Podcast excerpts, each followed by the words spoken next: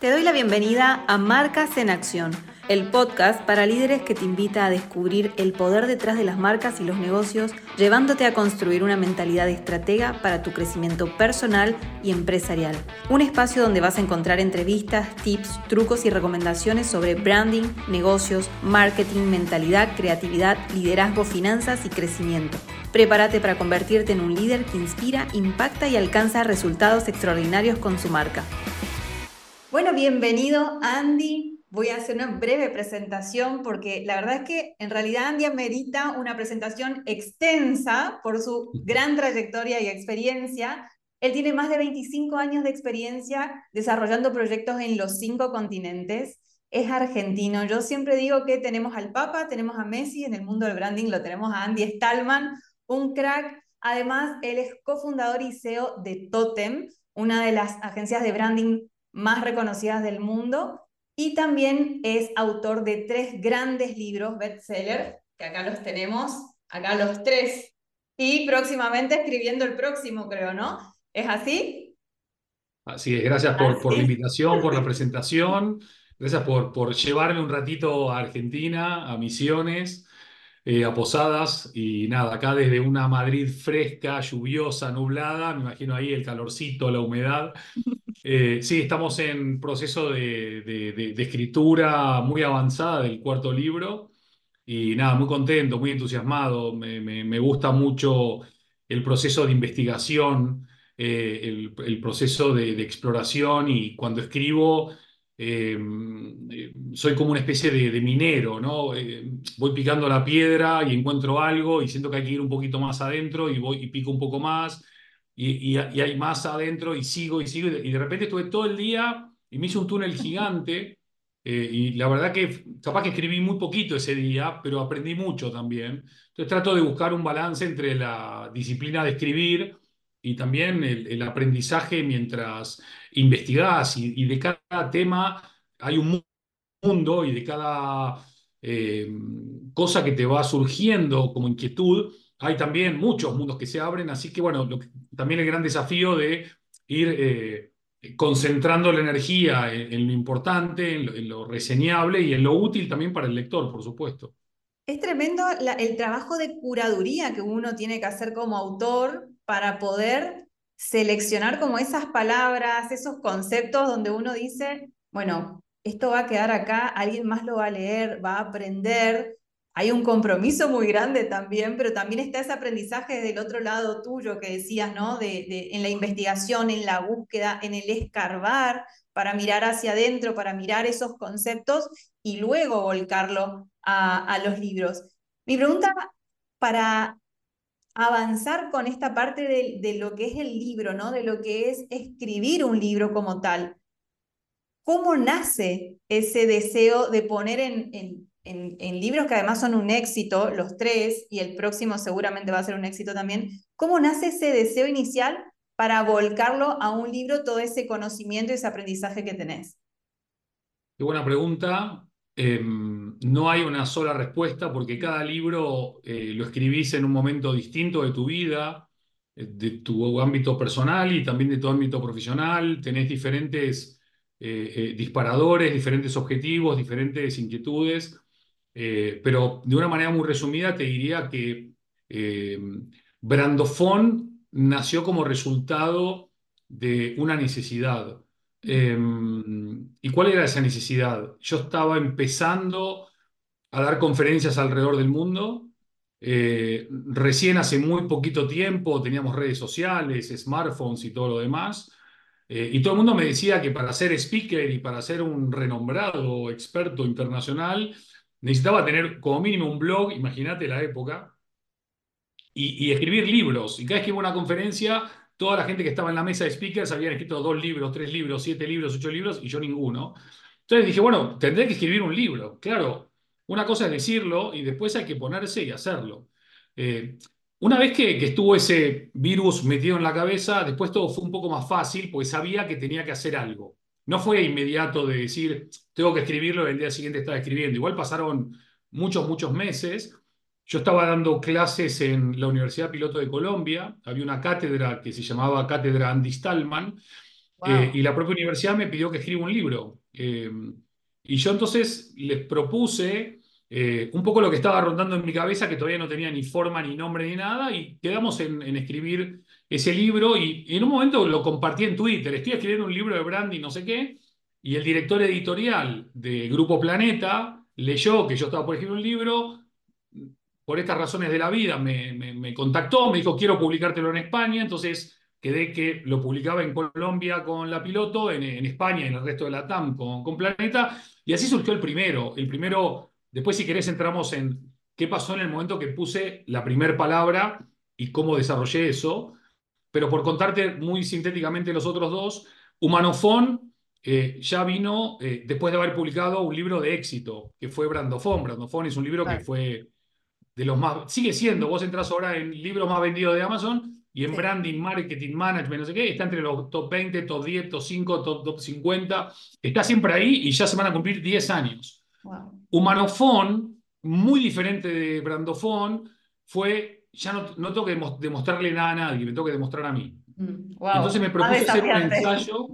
Claro, no, porque el primer libro es como el primer hijo, es, es lo más difícil, es, es, es, pura emoción, pero es puro nervio, es puro eh, amor, pero es puro territorio desconocido, ¿no? El segundo ya es otra cosa.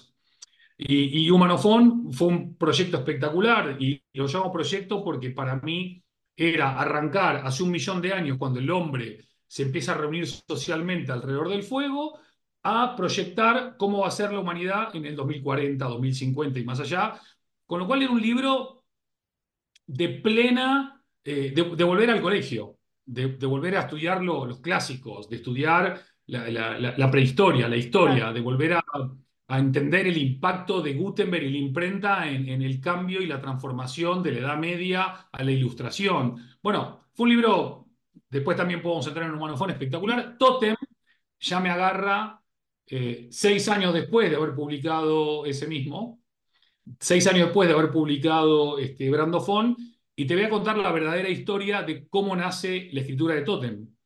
Yo tenía en mi foto de perfil de WhatsApp una foto del logo de Totem, que es mi agencia de branding que vos presentaste. Y, me escribió una chica de eh, una escuela de negocios que nosotros habíamos hecho el Master Brandofón, y no sé por qué, ni cómo, ni de qué manera, me manda un WhatsApp y me dice, wow, qué buen título para tu nuevo libro, Totem. Dando por hecho que yo estaba Claro, que estaba, que estaba escrito, digamos. Rita, te lo juro que fue como si me hubiesen pegado dos cachetazos y me hubiesen dicho, despertate, tenés ahí, tenés el título, tenés el concepto, tenés la experiencia, tenés todo. Entonces, ahí escribí a Planeta y le dije al, director editorial, digo, mira, tengo esta idea, este proyecto, este texto, no excelente, va a ser un librazo, publiquémoslo. Y el tercer libro ya fue muy distinto porque también pude volcar toda una cantidad de proyectos nuevos, experiencias internacionales, eh, proyectos de altísimo impacto y también una ola muy grande de transformación que venía viviendo la sociedad en general y el branding en particular, eh, que se transformó un poco en esta brújula, ¿no? en este horizonte, en esta estrella del norte para, para todos los que querían construir o transformar marcas de cara a los próximos 10, 15, 20 años. Totalmente. Y hay una, hay una frase que pones en Totem, que acá la voy a leer, que es eh, la distancia entre lo que eres y quién quieres ser es lo que haces. Y, me pareció súper importante y también relacionado un poco a lo que vos decías, justo este tercer libro también te encuentra en un momento y además vos lo escribiste particularmente antes de pandemia, pero sale justo en pandemia, ¿no? Efectivamente. Sí, el tema de, del hacer es algo que eh, suena muy evidente, muy obvio, pero, pero hay que mencionarlo porque aunque suene evidente y obvio, no es algo que uno ve muy seguido, ¿no? Porque hoy se ven muchos discursos y muchas campañas y se ven muchas, este, este, no sé, mucho contenido digital, pero a la hora de transformar algo tenés que hacer algo, no puedes decir algo solamente. Y, también era un poco algunos, eh, algunas eh, verdades que para mí habían empezado con Brandofón y que iban madurando, ¿no? Desde vale más un gramo de hacer que un kilo de decir a la distancia entre, lo que eres y lo que quieres ser, no es lo que dices, es lo que haces, que al final conceptualmente era lo mismo, dicho de otra manera, pero como nadie lee, nadie escucha, nadie presta atención, hay cosas que hay que volver a, repetir, ¿no? Eh, pero sí, eh, Brandofón se iba a publicar, eh, perdón, Totem se iba a publicar originalmente, si mi memoria no me falla, en marzo del 2020. o sea. Fue increíble. Pero claro, vos fijate lo que es un libro de casi no sé cuántas páginas tiene, que era un poco menos de 500 páginas de tener. sí, es un, es un tochito interesante fluido, se lee bien, no es, no es aburrido ni pesado. Eh, aparte está muy bien diagramado, es súper llevadero, es como realmente tenerte a vos conversando, así que es un placer leerlo. Ah, qué grande, gracias. Em, pero claro, eh, el gran eh, vértigo que me agarró a mí es decir, ¿seguirá todo lo que escribía a la basura o algo quedará, no? Porque cuando empieza la pandemia no sabemos para dónde van a ir los tiros, no sabemos ni siquiera si vamos a seguir vivos, no sabemos nada, es pura incertidumbre. Pero lo cierto es que la pandemia lo que hizo, voy a conectar la pandemia con mi libro nada más, aceleró conceptos, propuestas, ideas, iniciativas eh, y, adelantó cosas que yo había escrito que iban a pasar en 3, 5, 8 años de una manera muy fulminante. Eh, lo que tuvo de bueno, entre comillas, que tuvo de bueno, porque la pandemia de bueno no tuvo casi nada, salvo muy poquitas cosas, eh, fue que revalidó que aquellos que estamos trabajando con marcas, para marcas, día a día y que tenemos eh, una experiencia ya contrastada y que además podemos proyectar hacia el futuro para construir, puede caerte una pandemia en el medio y no afecta, sino que acelera o mejora o complementa aquello que vos ya habías visualizado que iba a terminar pasando con pandemia o sin ella. Totalmente. Andy, ¿y cómo? me voy un poquito, me remonto un poquito más atrás, un cachito nada más a tus inicios. ¿Cómo, ¿Cómo nace este amor tuyo por las marcas, por los negocios? ¿Dónde empieza, dónde vos sentís, acá, acá, este fue el punto de partida? Es una muy buena pregunta. Em, el otro día estaba en Panamá en una entrevista eh, con un periódico muy importante y me hicieron una pregunta más o menos parecida eh, y me agarraron con jet lag y cansado y un poco distraído eh, y, e intenté responderle de cómo yo conectaba con las marcas cuando era pequeño. Ahora ahora no, no, no, no, no, lo tomo nunca más, pero Nesquik, por ejemplo, era algo que yo me tomaba dos, dos, Nesquik a la mañana y dos a la tarde y tres cucharadas. Hoy, hoy eso es como comer veneno casi, ¿no? en su momento era riquísimo para mí Nesquik. Ir a la cancha de Boca, Boca, eh, en mi corazón, los pósters, Maradona, eh, qué sé yo, las marcas que querías, el, equipo de fútbol para el que jugabas. nunca había entendido eh, de manera profunda y holística, eh, o no había, no había decodificado lo que la marca representaba en términos que hoy puedo poner en palabras. En ese momento era pura emoción y sentimiento o experiencia, ¿no? Me acuerdo de la marca Pan American, ¿no? Panam, la línea aérea, que era como, wow, viste, viajar era como increíble. Em, y un día, por pura necesidad, porque no hay que vestirlo de otra manera, por pura necesidad tuve que empezar a aprender de branding, pero aprender a las bravas. No, no fui a, al MIT o a Harvard o a, cualquiera de estas eh, Stanford de, negocios. Fue, che, tenés que empezar. Eh, y, y, empezar fue no sé qué hacer. Entonces fue empezar a hablar con gente, empezar a...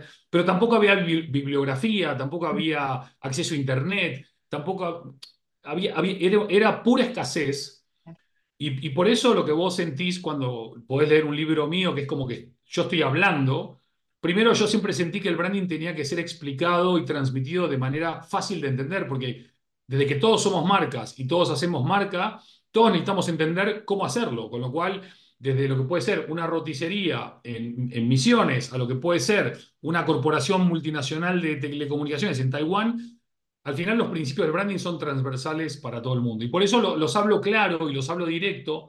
Y como no estudié eso, quizás me resulta más fácil hablarlo porque no tengo eh, eh, modelos rígidos en mi cabeza, sino que voy fluyendo desde cómo fui aprendiendo. Y sigo aprendiendo. ¿eh? No, por más que me digan Mr. Branding y los bestsellers y todo lo demás, sigo aprendiendo porque eh, el, proceso de, inmersionar en la complejidad de la construcción de, marcas trascendentes, significativas, poderosas, queridas, admiradas, valiosas, es un proceso que nunca acaba, con lo cual nunca podés acabar de, de aprender y en esas estamos aprendiendo.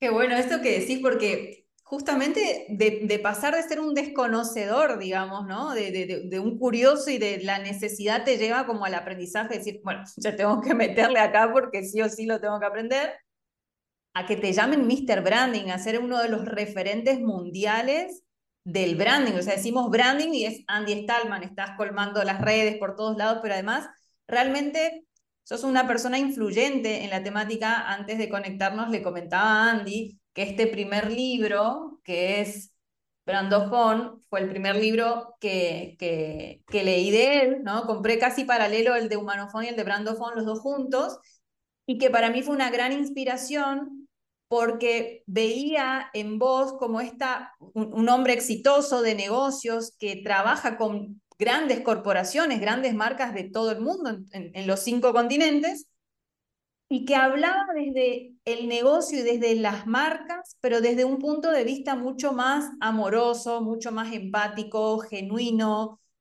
y cómo es trabajar la estrategia desde ese lugar de empatía, desde esa conexión emocional y desde ese lugar que tiene que ver con el ser humano, ¿no? Y no, no con algo transaccional nada más.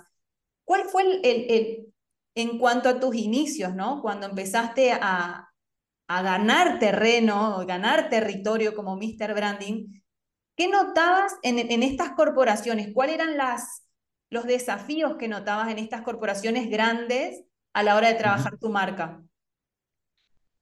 Bueno, lo primero que, mm, que se me viene a la cabeza ahora que decís todo esto, primero agradecerte, por supuesto, por supuestísimo. Eh, lo que sí te puedo decir, primero que nada, es que cuando yo empecé con, con el branding, eh, éramos muy poquitos, por lo menos en mi conocimiento, en mi, en, mi radar, eh, gente que hacía branding y que hacía profesionalmente branding era muy poquito. Yo cada día veo más gente, eh, sobre todo de generaciones que vienen un poco atrás de la nuestra en términos de edad nada más, no, no de calidad o de conocimiento. Veo cada vez un, interés más extendido por el branding, veo que más gente quiere estudiarlo, que quiere aprenderlo, que quiere practicarlo, que le apasiona, que le motiva, que le ilusiona, lo cual es bueno, es bueno porque el branding no tiene buen branding.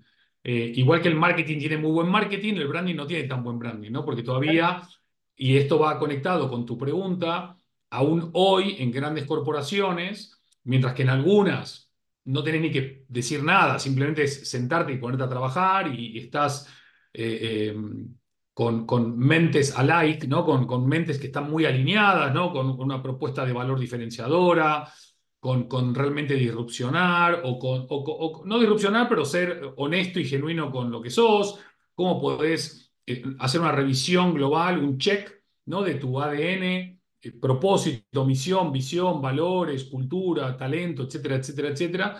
Hoy no hay una sola respuesta eh, a, tu pregunta en términos de que incluso en un mismo país como España o, o en diferentes países de Europa donde trabajamos, Podés estar hablando con dos organizaciones enormes de la misma industria, del mismo sector, y estar hablando en dos idiomas completos. No hablo de lenguas, hablo de idioma, de comprensión, de comunicación completamente distintos.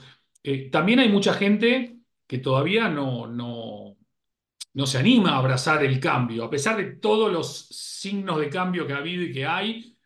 Hay gente que se, que se sigue aferrando a, a, a. Mira, justo hoy en LinkedIn, ¿no? Eh, no voy a dar nombres porque tampoco soy yo nadie para criticar a nadie, pero el rebranding de una gran multinacional, vamos a decirle de esta manera, ¿no? Entonces eh, empieza música épica, eh, testimonios de tres o cuatro personas, lindas historias, muy buena imagen, ¿no? El, mar, el horizonte, el cielo, no sé qué, no sé cuánto, y termina, ¿no? Cambiar el nombre a este que firmó acá atrás por cualquiera de los otros 85 que podrían haberlo hecho y casi no cambia nada. Porque para poder ser distinto o para poder destacar o para que te identifiquen por encima de los demás, tenés que ser distinto a los demás. Si todos hablan de lo mismo y todos se presentan con lo mismo y todos hacen el mismo anuncio, cambiando la musiquita, pero que en el fondo es la misma, cambiando la historia, pero que en el fondo es la misma, cambiando lo épico, que es lo mismo, y cambiando el atardecer por un amanecer, es todo lo mismo. Entonces, yo creo que, y lo vengo diciendo hace muchos años, y también me lo digo a mí, ojo, eh, hace falta valentía. Yo creo que en, este, en estos tiempos hace falta valentía para que las marcas alcen la voz, para que se posicionen, para que abracen causas, para que dejen de hacer social washing o green washing o sports washing o todo lo washing que tú quieras. Y, creo que hay marcas valientes, creo que muchas de ellas, nosotros tenemos la suerte de estar trabajando con ellas, hay muchas más con las que no trabajamos que también son valientes y eso me da esperanza. Me da esperanza porque cuando veo que una marca me sorprende en lo chiquito, no solamente en el gran spot del Super Bowl, eh, me, emociona. Entonces, eh, queda mucho recorrido por hacer y creo que todos los profesionales de branding, eh, los más viejos como yo los más jóvenes como vos, todavía tenemos mucho recorrido y mucha contribución que hacer y, por suerte queda mucho valor por aportar. Quienes así lo entiendan, pues seguramente también generarán más fidelidad en sus empleados, más atracción en sus futuros empleados, eh, eh, generarán eh, esto que yo llamo ¿no? transformar los clientes en creyentes y por lo tanto la marca será más fuerte, será más valiosa y será más resiliente a las futuras crisis que, que, están en el horizonte. ¿no? Es como también tener esa, esa hoja de ruta, pero permitirse pivotear, ¿no? En, en danza decimos mucho esto, el pivot, que es ese cambio de paso. Y hablabas del el equipo de trabajo y de esta parte interna. Y eso me lleva a la pregunta casi como del dolor del CEO o del líder, que es el equipo de trabajo, ¿no? Esa cultura de marca. ¿Cómo podemos hacer para acompañar y hacer alimentar de algún modo esa cultura de marca desde nuestros valores, desde nuestras creencias y convertir también a nuestros clientes internos, que es nuestro equipo de trabajo, en grandes creyentes? Yo te diría que mm, la gran amenaza y el, gran dolor no está en la inteligencia artificial, no está en la, automatización, no está en la digitalización, no está en la nanotecnología, no está en los neurotransmisores. No, para mí el desafío difícil, complejo y, de, mm, eh, compleja o, difícil solución también es el tema del talento. Eh, el tema del talento, cada ser humano es eh, eh, inigualable, es irrepetible.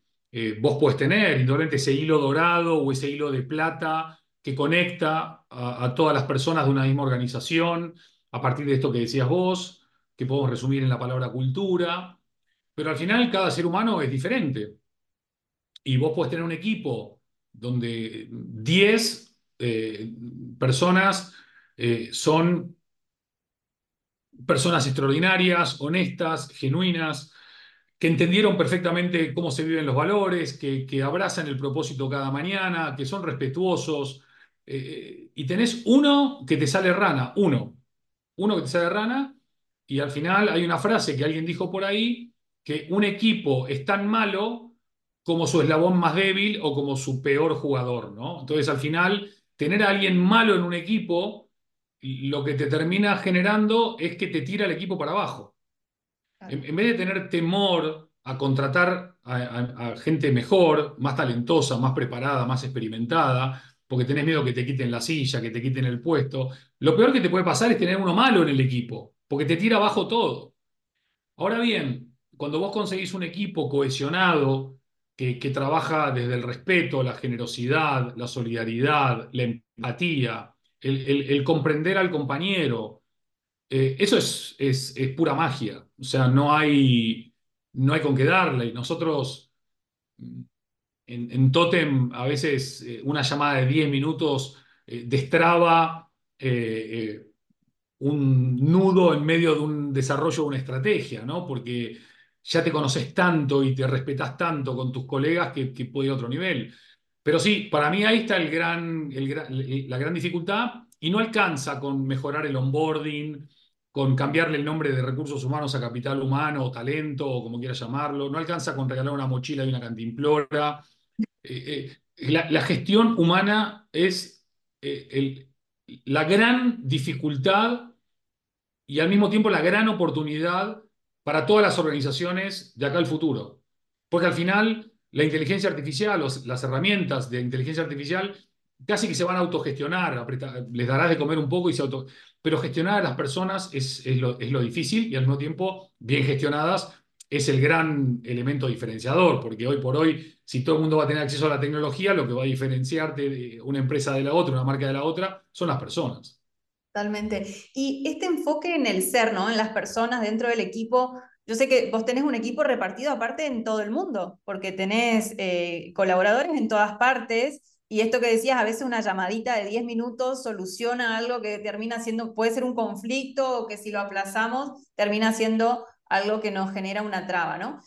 ¿Cómo es liderar esa, ese equipo o esos equipos de personas desde la gestión, porque ahí bien hablabas de la gestión estratégica y a veces lo planteamos como desde nuestra marca, gestionar nuestros valores y demás, pero crear conciencia, que es lo que vos haces con tus libros, con tus contenidos, de aprender a gestionar estratégicamente las marcas aunque no te pertenezcan, ¿no? Porque eh, las marcas ajenas no te pertenecen, pero al entenderlas podemos incrementar su valor también. ¿Cómo es, para, para redondear mi pregunta, es cómo es ser ese gran líder de tu equipo y qué, qué valores o qué elementos tenés en cuenta a la hora de gestionar esas marcas?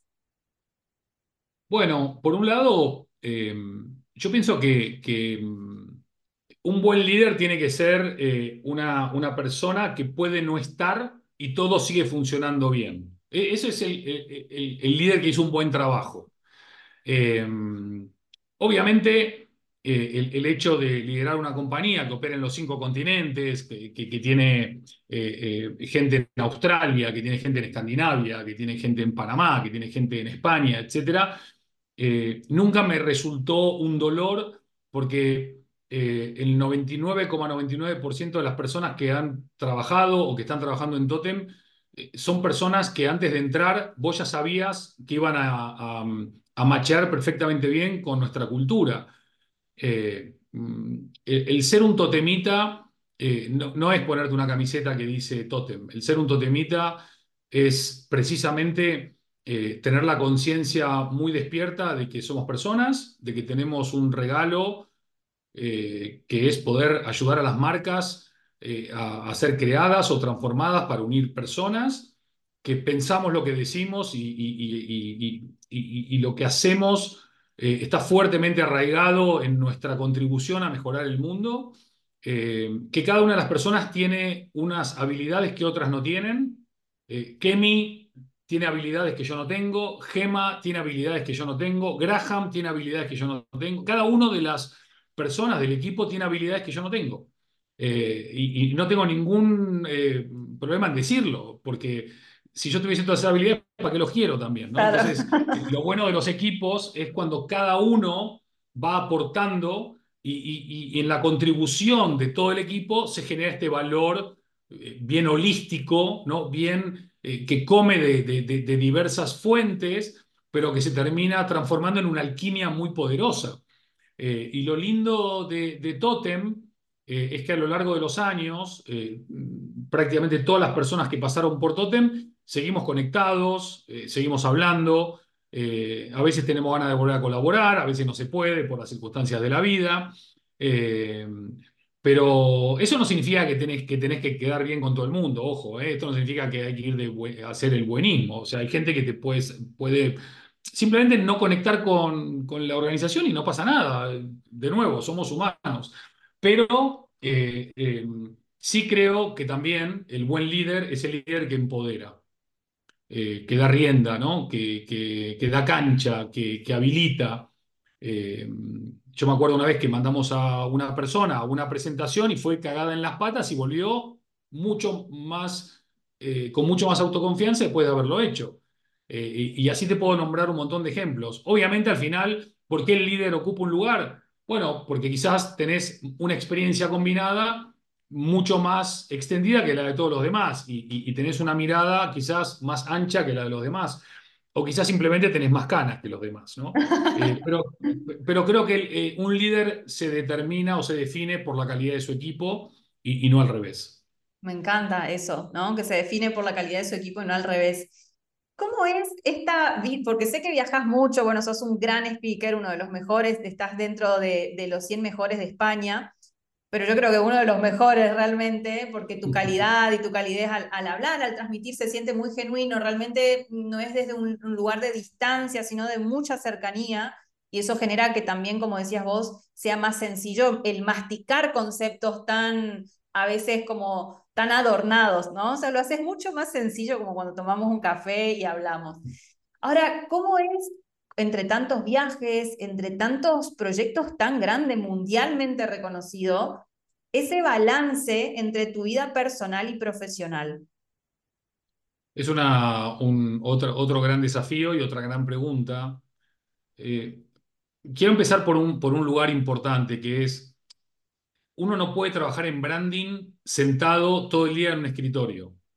Eh, uno tiene que viajar, si puede, me da lo mismo, en autobús, en metro, en colectivo, en sulky, en avioneta, en, en, lo que sea, pero hay que, hay que moverse. Hay que ver eh, eh, cómo, cómo son los comportamientos de las personas. Hay que decodificar eh, las reacciones. Hay que leer cómo operan las marcas, en, en, como yo digo, in real life, ¿no? en la vida real, ¿no? En, no sé, la pulpería de la carretera o la cafetería de lo que sea. No podemos eh, hacer branding adelante de una pantalla todo el tiempo, porque, como me habrás escuchado decir muchas veces, el branding tiene mucho más de sociología, psicología y antropología que de tecnología. Y, y, y si todo va de comprender al humano en sus deseos, en sus ambiciones, en sus frustraciones, en sus comportamientos, tenés que estar ahí, tenés que eh, viajar, tenés que salir a la calle, tenés que ir a tomar un café, tenés que sentarte en una vereda a ver cómo pasa la gente, no podés estar encerrado.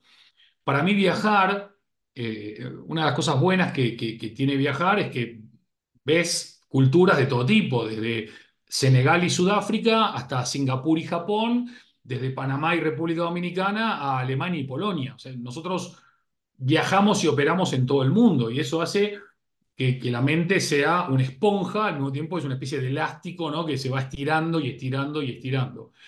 ¿Cómo haces para compatibilizar las cosas? No es nada fácil, no es nada sencillo.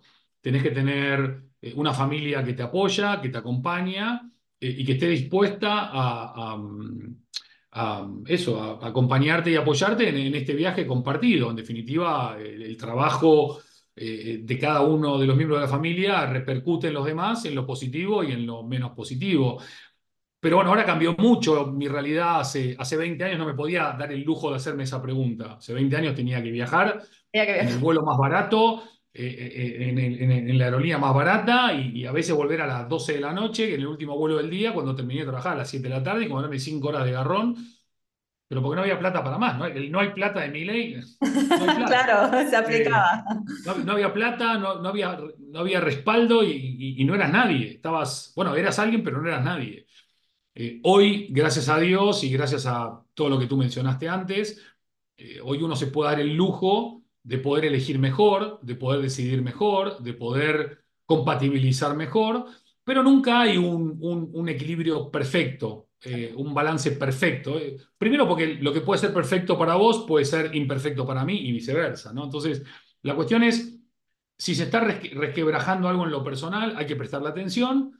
Si te pasás de frenada acá, se te va a resquebrajar algo acá. Entonces, al final la vida es las pelotitas en el aire, solo sabiendo cuál es la pelotita más valiosa. Viste que si hoy se te cae una pelotita, bueno, se te cayó la pelotita del ego y de las conferencias. Bueno, qué, qué, qué pena, pero bueno, puedo seguir sin eso, ¿no? Ahora, si se te cae la pelotita de la familia o de los amigos o de los afectos, y hay que preocuparse. Entonces, eh, es un... Eh, el branding, eh, ya siempre digo que no es un destino, es un viaje. Igual que lo es la vida. Eh, vos, vos, no podés decir, bueno, yo cuando llegué a los 85, ahí ya, como ya llegué, empiezo. No, 85 no te, te has hecho pomada. Tenés que vivir cada día. Mi papá me va a putear por esto. Ah, pobre tu papá, que el otro día lo vi en la foto, divino. Tu papá con la torta ah, de chocolate. Pero eso, eh, cada uno tiene unas necesidades y unas prioridades y unas inquietudes y unas ambiciones. Eh, y también lo cierto es que yo a veces hago esfuerzos grandes. Ahora tuve que irme a, a México y a Panamá y me fui 72 horas. Eh, es lo ideal, no sé. Eh, a mí me gusta estar el fin de semana en mi casa con mi familia, aunque esté tirado viendo Netflix, pero estoy en mi casa con mi familia. Entonces, cada uno va ordenando, pero lo que sí les digo a los que están empezando, sin esfuerzo no hay paraíso. O sea, no, no podés arrancar y decir, yo trabajo tres días a la semana, me tomo dos meses de vacaciones, hacelo, está todo bien, pero no, no aspires a llegar a un lugar eh, de relevancia si no hay esfuerzo, disciplina, sacrificio y entrega, ¿no? Totalmente. Y un poco es en definitiva, cómo la gestión, ¿no? La llevamos a todos los planos. O sea, esta gestión de marca, el concepto de gestionar una marca, cómo lo llevamos a nuestra cotidianidad, a nuestros vínculos, a nuestra comunicación, a nuestro bienestar, digamos. En definitiva, se trata de desarrollar ese gen, para mí es como el gen o el ser estratégico. O sea, es estrategia, es pensar, bueno, esto, estas son las cartas, ¿cómo las puedo mover de manera tal que esté en, compatible con quién soy, con mis valores, ¿no? Un poco eso eh, me lleva como a lo siguiente que es, muchas veces nos toca desde la gestión de marca personal tomar decisiones donde ponemos también en, en contrapartida, bueno, esto se ve muy tentador, está muy bueno, pero no condice con quién soy. Hay una brecha ahí y hay un, hay un eh, conflicto de interés, ¿no? ¿Te ha tocado renunciar o decir no porque sentías que competía con, con esos valores o con esa idealización o con ese ser que es, eh, que es Andy? Mm, no sé, no sé si mi respuesta es, es, la mejor o no, pero es la que me sale decirte. Em, no, no, no, lo paso por la cabeza, lo paso por el corazón. Te lo digo, suena un poco naif si se quiere, pero cuando estoy sentado en un lugar y me están diciendo algo que no me cierra, ya sé que no me cierra. Ojo, insisto, no soy nadie para, para esa empresa tal vez, pero eh, no, no, le digo que no por ego, por capricho, por, por ir sobrado. Le digo que no porque no me porque no, no va a ir bien el proyecto. Porque si, si, si yo acá no siento que puedo aportar valor, me abro. Eh, y cuando digo yo, digo Totem también, obviamente, no, no Andy solo, ¿no? Es un tema de, cómo reverberás, qué vibraciones tenés con las personas, porque al final las compañías son personas, sí, las marcas son personas, al final es con esas personas que estás hablando, eh, eh, cuál es la, conexión que puedes tener. No significa que tienen que ser iguales a vos, que tienen que pensar como vos, que tienen que... No, porque hay mucha gente con la cual yo trabajo que somos el agua y el aceite, el yin y el yang, pero justamente eh, tenemos en común algunos aspectos relevantes del sentido de la vida, de los valores de la vida, del propósito de la vida y otras cosas que nos conectan desde nuestras diferencias. Y esas diferencias, la palabra tan de moda, diversidad, no, nos, enriquece. Eh, pero siempre me gusta decirle a las personas que no hay que tomar una decisión muy apresurada, porque vos puedes estar en un momento X de tu vida y puedes sentir algo raro que no te cuadra, tenés que dudar a la primera, porque capaz que era un mal día, llovía, no sé, estabas cansado, te peleaste con tu esposo, lo que sea. pegaste el dedito chico con el borde de la cama. Eso es, te pegaste con el dedito, lo, que sea. Hay que darse una segunda oportunidad. Eh, si a la segunda volvés a sentir lo mismo, habiendo dormido, descansado, no sé qué, no va a ir. A veces, en la segunda, descubrís otras cosas. También me gusta eh, algo que yo aprendí hace muchos años de, grandes maestros que no saben que fueron mis maestros porque yo era muy observador y aprendía observando, em, eh, ponerte en los zapatos de la otra persona, tratar de entender eh, el, dolor, hablo de dolor, el pain del trabajo, no de, su vida, aunque también podés entender el de su vida, tratar de conectar desde un lado que salga un poco de eh, el homo economicus, ¿no? Eh, uno más uno, dos, ¿qué me das? ¿Qué te doy? Pará, somos, somos seres humanos. Eh, me gusta que cuando me preguntas cómo estoy, escuches mi respuesta. Si no, ¿para qué me lo preguntas? Pues, ¿no? Hoy hablaba con, con, con dos este, ejecutivas de, de, Uruguay, dos profesionales tremendas, y era hermoso porque, hola Andy, ¿cómo estás? Muy bien. Ah, qué bueno. Y la conversación iba fluyendo, pero había un interés real. Es como yo te digo, Rita, ¿cómo estás? Y miro para otro lado, no me interesa cómo estás. Si te pregunto cómo estás, quiero saber cómo estás. No solo bien, ¿cómo estás? ¿No? Eh, y cuando vos podés conectar y establecer ese, ese, ese, ese puente, ¿no? esa conexión emocional con el otro, que, no, tiene por qué ser eh, de amor de entrada, pero sí de, respeto y de consideración, eh, con empatía incluida, el proyecto puede cobrar eh, una, un vuelo más que interesante y además de enriquecerte profesionalmente, te vas a enriquecer en lo personal. Acá hablaste de, de mentores, bueno, hablaste de maestros, ¿no? Y yo creo que soy por lo menos una fiel creyente de que los mentores en nuestra vida a veces pueden ser un libro, a veces puede ser un podcast, a veces puede ser una persona, un referente mundial, a veces puede ser nuestro papá, nuestra hermana o lo que fuera, ¿no? ¿Cuáles fueron tus mentores cuando eras chico y quiénes son tus mentores hoy? Eh, mira, yo no sé si, si esto se puede decir o no, pero te lo voy a decir igual. Yo, eh, cuando, cuando iba a la primaria, incluso a la secundaria, a mí me costaba mucho volver a mi casa y agarrar los libros. Yo iba de siete cuarenta a, a 17, o sea, eh, todo el día en el colegio. Bueno, en la secundaria ya bajamos a mediodía, ¿no? Que era de 7 y pico a 13 y pico cuando había sexta hora y todo eso, o séptima. Eh, entonces, para mí era muy importante entender en clase. Yo prestaba mucha atención en clase, porque si yo entendía en clase, me ahorraba de leerme el libro. Porque ya, o, o por lo menos si tenía que leer el libro, iba a entender lo que estaba leyendo porque alguien ya me lo explicó. Esto es como leerte un libro, eh, el audiolibro, ¿no? Tenés en que te lo está leyendo y te lo está explicando, que era lo que yo necesitaba. En el- podía haber inventado el audiolibro, qué boludo, mira, ahora se me ocurre. Ah, bueno, Pero ya no próximamente. Ya para la próxima. Eh, entonces, por un lado, los buenos profesores, los buenos maestros, que no profesores, son aquellos que nos han enseñado, que son poquitos, mucho más allá de lo que podíamos aprender de matemática o de historia o de geografía o de física. Eran, eran maestros que te inoculaban una forma de pensar, una forma de dudar, una forma de, de- de- crear, de comprender. Era elevarte como, como adolescente a eh, un territorio de, sapiencia, si querés, que era fascinante, ¿no? O después en el recreo, guerra de tizas, todo lo que quieras, en el momento de la clase había que prestar atención. Después, a lo largo de los años, tuve, eh, eh, tuve trabajos, eh, creo que tuve un, dos trabajos nada más en los cuales mi jefe era un tipo extraordinario. Por lo general no tuve buenos jefes, no tuve buena suerte, no, no, no tuve jefes que, que se encargaban de, de- hacerte sentir bien, que, que te, que te empoderaban, que te daban autoestima. Bueno, eso también creo que me fortaleció, ¿no? Pero los buenos jefes que tuve les tengo un cariño y un recuerdo enorme. Pero mis grandes mentores eh, eh, son...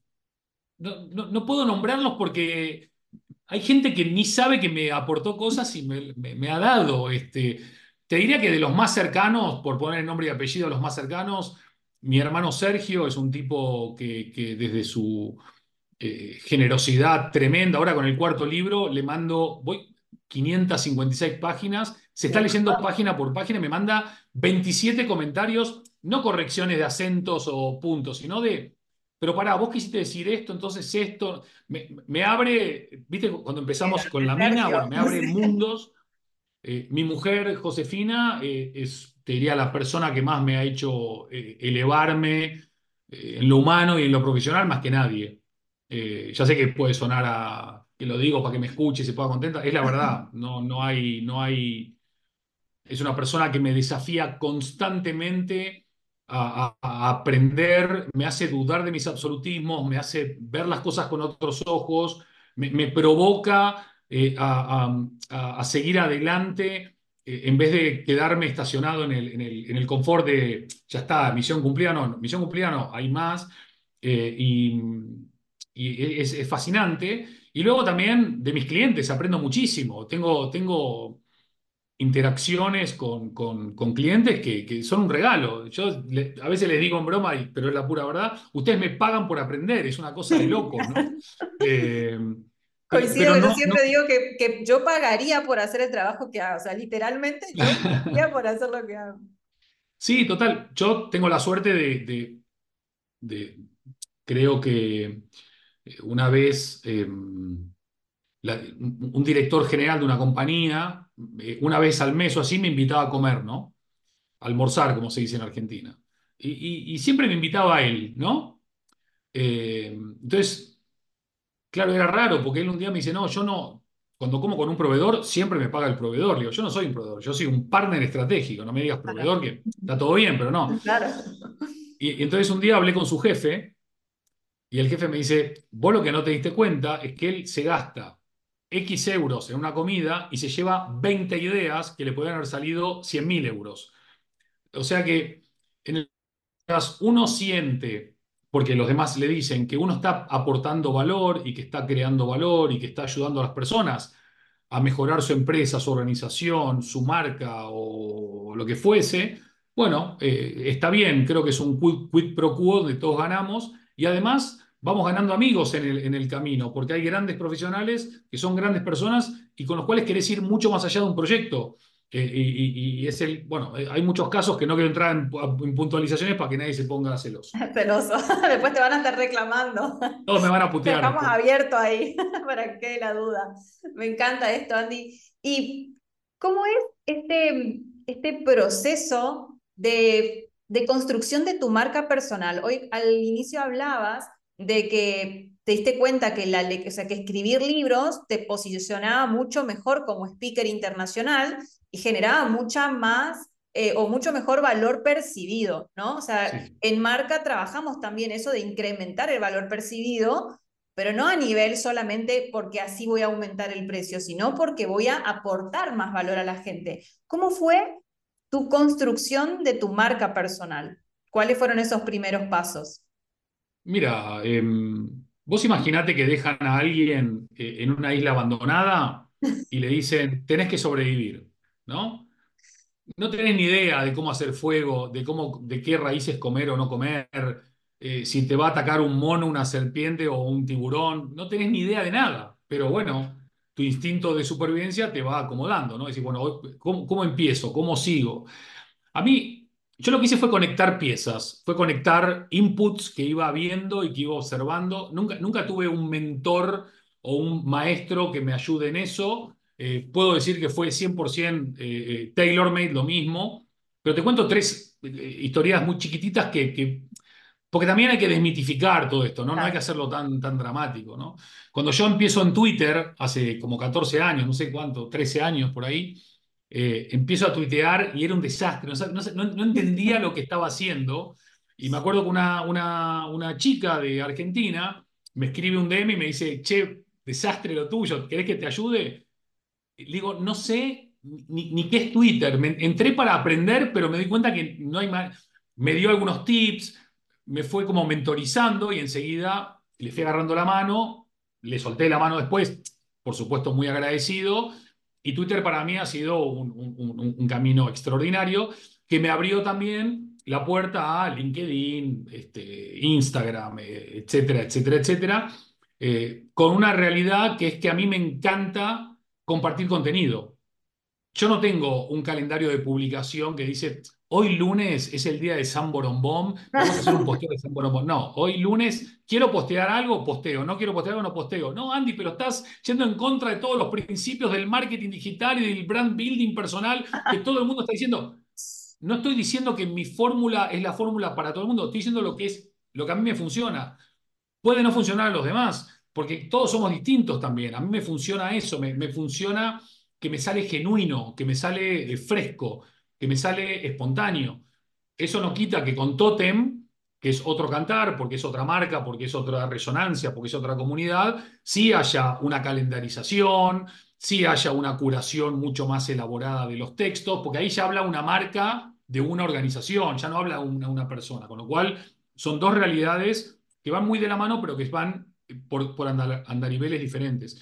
Después lo que te conté, los libros. Los libros me decían que era, era fundamental, yo no tenía ni idea, pero los que me lo decían eran personas que me parecían mm, gente piola y dije, bueno, vamos con el libro. En su momento lo del blog, ¿no? lo, de, lo de poder poner anmistalman.com y que aparezca algo tuyo, también. Y al final, eh, cuando escribí Brandofón, eh, que tuve ahí también mucho la ayuda de Emiliano Pérez Ansaldi, que es uno de los argentinos más eh, capos en, en, marketing digital y e-commerce acá en, en, Europa, con quien trabajamos muchísimo en, en, un montón de proyectos. eh, y que hicimos juntos el Master Brandofón, junto con otros profesionales, pero básicamente con Emiliano. Eh, e-, Emiliano me ayudó cuando lanzamos Brandofón a crear el ecosistema Brand of On, es decir, mm. la marca en el on y en el off, eh, en el punto de venta, en la landing page, en, las redes sociales, en el contenido, en el seminario Brandofón, en el Master Brandofón, en la camiseta, en la nueva edición. bueno, fue un, fue un proyecto que era la manifestación tangible de lo que el libro promovía. Yo no puedo ir y decir una cosa y no hacerla, porque entonces claro. sí estoy mintiendo, ¿no? Incoherencia. Eh, entonces es, es, una mezcla de cosas, es una mezcla de, de, de, cosas. Después se te, van, se te van dando circunstancias que te contribuyen, que te llame el Instituto de Empresa, ¿no? el IE Business School, y que te diga, che, quiero hacer una gira por Latinoamérica que se llame Gigantes del Branding porque sos el mayor, eh, eh, eh", y vas a México, y vas a Colombia, y vas a Perú, y vas a Argentina, y vas a no sé qué. Bueno, te asocian a una gran, por no decir una de las tres más importantes escuelas de negocio acá de esta zona del mundo. Que te llamen de la piloto de Colombia y te digan, Cátedra Andy Stallman. Bueno, cátedra, que te hagan una entrevista, entrevista con el señor Branding. Ir a Australia y que te reciban como Mr. Branding eh, el hecho de que te reconozcan, no sé, este premio o aquel premio, o que al final, como ves, eh, una cosa va llevando a la otra. Lo cierto es que yo nunca tuve esta ambición. Si a mí me hubieses preguntado hace 20 años, 22 años va a ser ahora cuando llegué a España, Chandy, ¿cuál es tu mayor ambición? Mira, poder vivir bien. Quiero que mis hijos crezcan en paz, eh, sin violencia y, y con cierta estabilidad, y, si me alcanza la plata para vivir bien, irme de vacaciones, ya estoy contento. Nunca me planteé Mr. Branding, conferencias en todos los continentes, proyectos de los más grandes del mundo, libros, veces. No. Ahora bien, soy muy agradecido con la oportunidad de haberlo vivido, muy agradecido con las personas, porque los libros no, no, no existen si la gente no los lee, y existen menos si después de leerlos no los aplica. Eh, y las clases no tienen sentido si los alumnos no, no, no, son transformados en mi clase o son, o son despertados en mi clase. Y, no me sirve de nada poder colaborar con, con, con un destino o, con, o, con, una gran corporación o con, o con una aerolínea si luego la experiencia de cada empleado y de cada cliente no ha mejorado después de que pasamos nosotros. Fracasé, fallé. Entonces, Hoy por hoy vas viendo lo que vas sembrando, lo que vas cosechando, y si además lo puedes compartir con una Kemi, con una Gema, con un Graham, con un Sergio, con una, etcétera, etcétera, Emiliano, etcétera, pues, ¿qué quieres que te diga? Solo podés agradecer y tocar madera para que esto siga, ¿no? Qué curioso lo que decís de nunca, nunca lo pensaste o nunca lo, como lo pensaste de yo quiero ser Mr. Brandy, ¿no? pero hablabas de lo que quiero en definitiva es poder vivir bien y casualmente o paradójicamente no solamente lo lograste vos, ¿no? Tendrás tus retos y tus desafíos, sino que ayudás a muchas marcas, que es lo que quiero que entienda un poco o que, o que comparta la audiencia. Este, este programa se llama Marcas en Acción, ¿no? Y es poder accionar, es poder llevar a la acción todos esos sueños, esos anhelos, esos objetivos, pero vos ayudás a las marcas a que puedan vivir mejor y cuando ayudas a una marca, eso tiene un impacto de manera tan importante en su equipo de trabajo, por lo tanto, en las familias de las personas que están dentro de ese equipo de trabajo y por lo tanto en el ecosistema y el entorno. Entonces, es tan, tan amplio y tan poderoso el trabajo que haces y el trabajo que se hace desde el branding que realmente es transformador, ¿no? Y, ese es el objetivo de poder transformar a, estas personas en, grandes creyentes de sus marcas. Sí, al final cuando hablas de marcas en acción, eh, es la única forma de que una marca trascienda. Es una marca estática, una marca inmóvil, es una marca muerta, es una naturaleza muerta. Eh, la, acción eh, requiere de visión, requiere de movimiento, requiere de saber quién sos, para quién sos por qué eso es relevante para la vida de esas personas, por qué te eligen o por qué te recomiendan. Y, el movimiento no es hacia cualquier lado, hay que tener claridad de, cuál es el camino que querés ir recorriendo, aunque sea que estés creando un camino nuevo. Eso no implica, igual que decías antes eh, en el tema de la danza y el pivoteo, el, camino no es nunca es recto, el camino puede tener un montón de, de, movimiento. De hecho, si es recto, preocupate, ¿no? Porque vas directo al paredón, creo yo. Em, pero en ese pivoteo hay mucho aprendizaje. Eh, aprendiendo que lo más importante del camino, de nuevo, no es el destino, sino el propio camino. Y más aún que el propio camino es con quién compartís ese camino. Eh, que en la acción hay equivocación, pero que en el extremo análisis siempre llegas a la parálisis, que en la acción hay crecimiento, por supuesto va a haber dolor, porque siempre que hay transformación y hay cambio hay un poco de dolor, que el dolor no tiene por qué ser negativo, eh, igual que el miedo en su momento fue muy positivo porque mantuvo vivos a nuestros ancestros y nosotros hoy estamos acá. Eh, y, me parece muy reseñable que vos también le dediques eh, un tiempo de tu, de, tu, trabajo, un tiempo de tu vida, a poder eh, amplificar eh, lo, que, lo que las marcas en acción, sean personas, sean organizaciones, sean empresas, están haciendo para poder en algún punto, en alguna instancia, motivar o, sacar del lugar de la inacción a muchas personas que están desbordadas por un mundo eh, complejo, muy este, incierto, eh, una Argentina siempre complicada, también llena de esperanza, ¿por qué no? Eh, pero al final del día, el que se queda quieto no es que se queda en el mismo lugar, se va para, se va para el pasado, porque todo, todo avanza mucho. Entonces, para, para moverse hay que saber con quién moverse, a dónde moverse, entender las razones que te, que te impulsan y cuando esas razones están impulsadas por un propósito y por unos valores, mm, la marca ya cobra una trascendencia que no es solamente ganar dinero y ser rentables y vender productos, ofrecer servicios. Ya estás en una liga mucho más ambiciosa y que como resultado de esa liga más ambiciosa vas a ganar dinero y vas a ser rentable. Y ahí le cierra a todo el mundo, ¿no? Que es lo que siempre decimos, hay una compensación, ¿no? Emocional y transaccional, pero el objetivo es poder aportar y primero mirando desde uno. Yo te contaba hoy al inicio qué fue lo que me motivó a trabajar en las marcas. Yo tengo dos grandes pasiones, el mundo de las marcas y el arte. Son como mis dos amores inmensos. Hubo un tiempo donde yo tomé la decisión de abocarme 100% a, a la parte empresarial y de negocio y tenía ciertas creencias de que yo decía, no, pero tengo que dejar esto. Empecé a renunciar como a otras partes mías, ¿no? del arte y demás porque mi juicio era que los empresarios no iban a darle cierta validación a eso. Cuando yo empecé a entender que la, gestión de marca tiene que ver con abrazar quienes somos desde un lugar genuino, potenciador, eh, enriquecedor y desde ese lugar aportar valor al mundo, nuestro negocio empezó a crecer exponencialmente y, la sensación fue sanadora, ¿no? Y también te contaba esta relación ¿no? de, que mi papá siempre fue emprendedor, mi mamá también, y mi amor por los emprendedores, por, por los negocios, por los CEOs, por los líderes de grandes compañías que también, al fin y al cabo, al terminar el día, tienen muchas veces las mismas preocupaciones cuando se acuestan a dormir. Eso hace que tengan una conversación buena o no tan buena en sus casas. Eso repercute en la relación familiar, a veces en el cuerpo. Entonces, detrás de las grandes marcas no tiene que ver con lo que facturan, sino de las grandes marcas con valores, hay grandes personas. ¿Cómo, cómo crees vos que pueden las marcas aportar más allá de, de, cambios en el mundo? ¿Cómo crees vos que pueden aportar un cambio significativo en la vida personal una, una buena marca?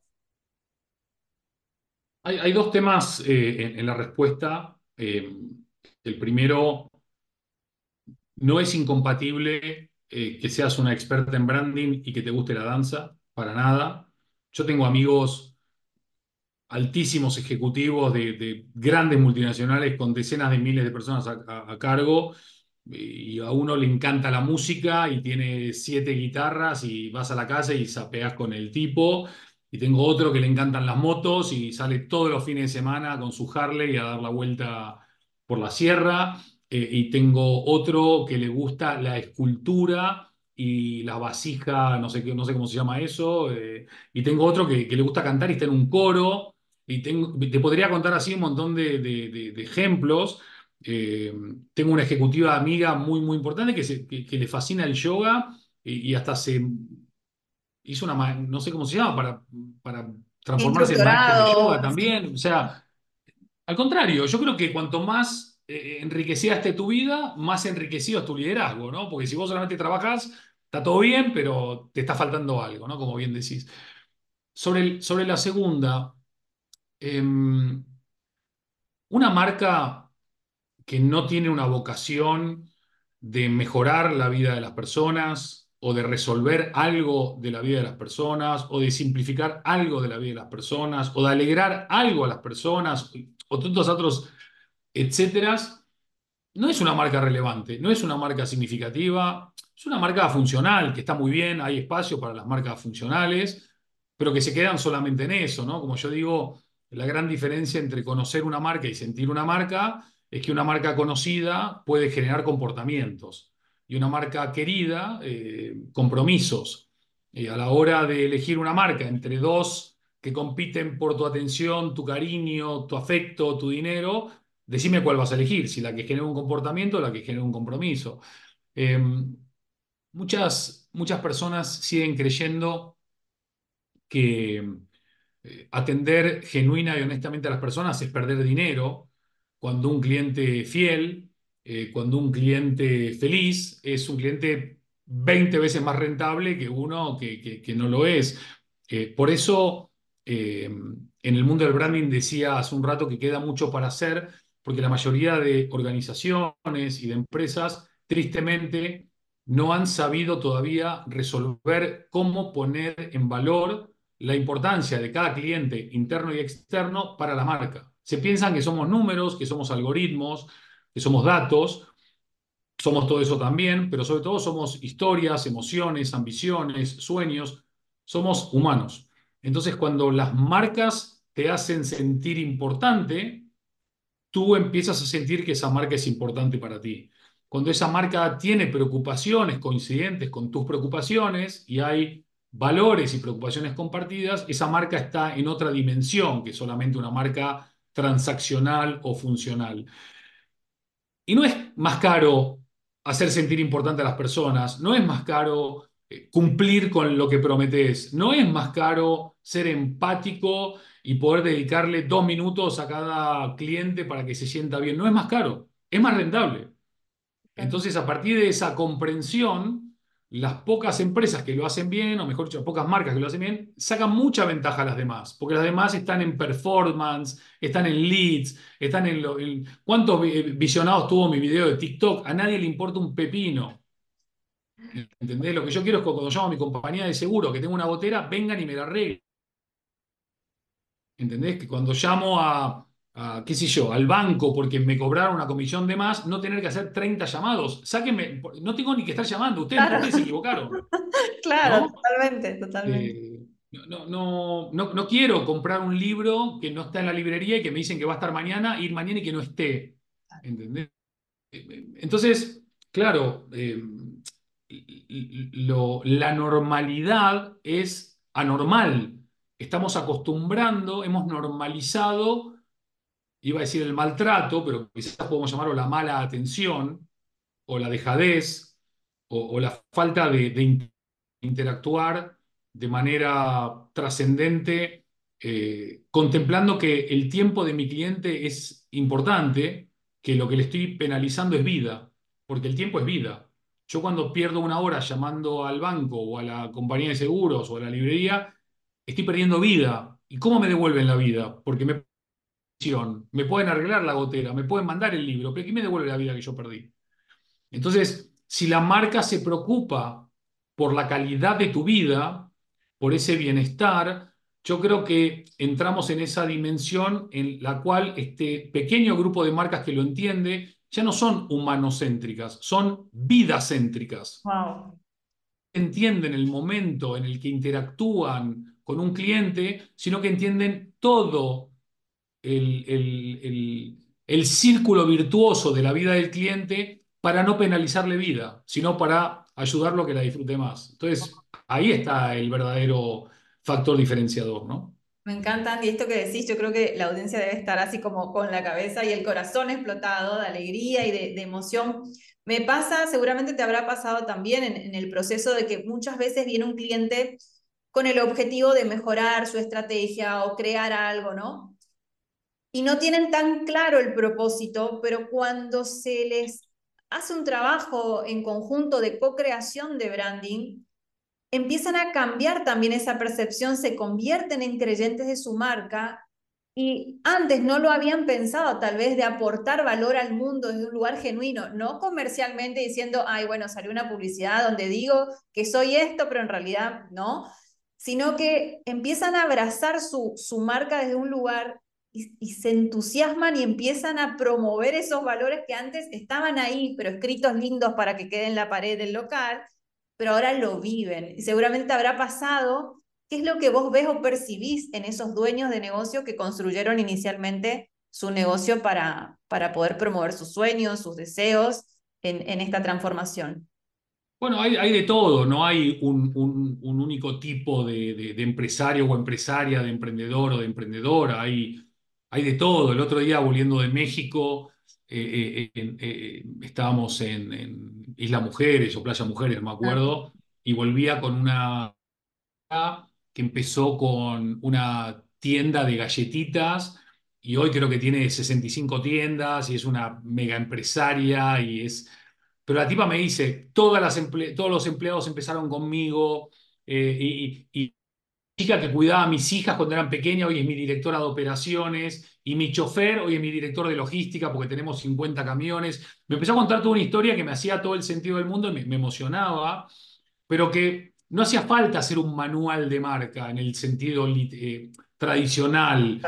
Ella encarnaba el propósito, los valores, el sentido de pertenencia, el orgullo de pertenencia, la cultura. Ella era la manifestación clara y iba contagiando a todos para que así lo vivan, ¿no? Hay otros lugares donde quizás la persona que empezó la empresa no, no, no sabe de todo esto. Capaz que está viviendo valores, pero no sabe que lo están viviendo. O capaz que tiene un propósito, pero no sabía que se llamaba propósito. Entonces, a mí me gusta casi siempre decir que, más quiera decir a las personas cuáles son tus valores o cuál es tu propósito, yo te voy a ayudar a identificarlo, porque estoy seguro que lo tenés. Lo que no sabías es que lo tenías o que se llamaba de esta manera y juntos eh, vamos a extraerlo, eh, porque yo voy a hablar con gente de tu equipo y voy a ver cómo operan y cómo se, se manifiestan y cómo se organizan, etcétera, y vamos a, juntos a, a, bajarlo, pero no bajarlo para ponerlo en la pared, como decís vos. Eh, el propósito y los valores solo cobran sentido si son vividos. Ni siquiera importa conocerlos. Es más, tenés que. Este es nuestro propósito. Que se queme el papel, ¿viste? Como en Misión Imposible. Ya está. No, no hay ni que leerlo. Hay que tenerlo acá, grabado a fuego. Entonces, a partir de ahí ya es diferente, porque cuando vos tenés la claridad de que cada vez que estás con un cliente delante, cliente, proveedor, colaborador, lo que sea, podés impactar en el valor de tu marca y en el valor de su vida, eso requiere de responsabilidad, pero también de estar muy despierto y muy consciente. Lo que muchas veces no se da cuenta a las personas es de la responsabilidad que tienen en el momento que dejaron de ser embajadores de marca para ser la marca. Mm. Cuando vos entrás eh, a un avión y te saluda la azafata, cuando subís a, a, un autobús y te saluda el chofer, cuando entras en un cine y te saluda el acomodador. Ellos deben pensar, porque nadie se los explicó tal vez, que son el último eslabón de una cadena, cuando en realidad son el primer eslabón, porque el eslabón se empieza a construir desde las relaciones y desde las interacciones que desde otro lado. Ahora, si vos te subís a un avión y el capitán está en el pasillo dando la bienvenida, el principal responsable de Customer Service on board es el capitán. Y ahí es liderazgo con el ejemplo. Ahí liderás eh, eh, demostrando cómo son nuestros valores y nuestro propósito. Ahora, si el capitán está tomando whisky, exagero con fines didácticos. Claro, claro. Eh, solo para fines ilustrativos, digamos. Solo para fines ilustrativos, ¿viste? y atrás eh, la cabina es un desastre, pues es otra cosa, ¿no? Pero lo, lo, lo bueno es que al final todos los que estamos trabajando en branding, o las empresas, o las organizaciones, o los países, o las ciudades, también todos son clientes, o usuarios, o consumidores de otros, con lo cual también pueden estar sufriendo o disfrutando el buen o el mal trato que otras marcas le dan.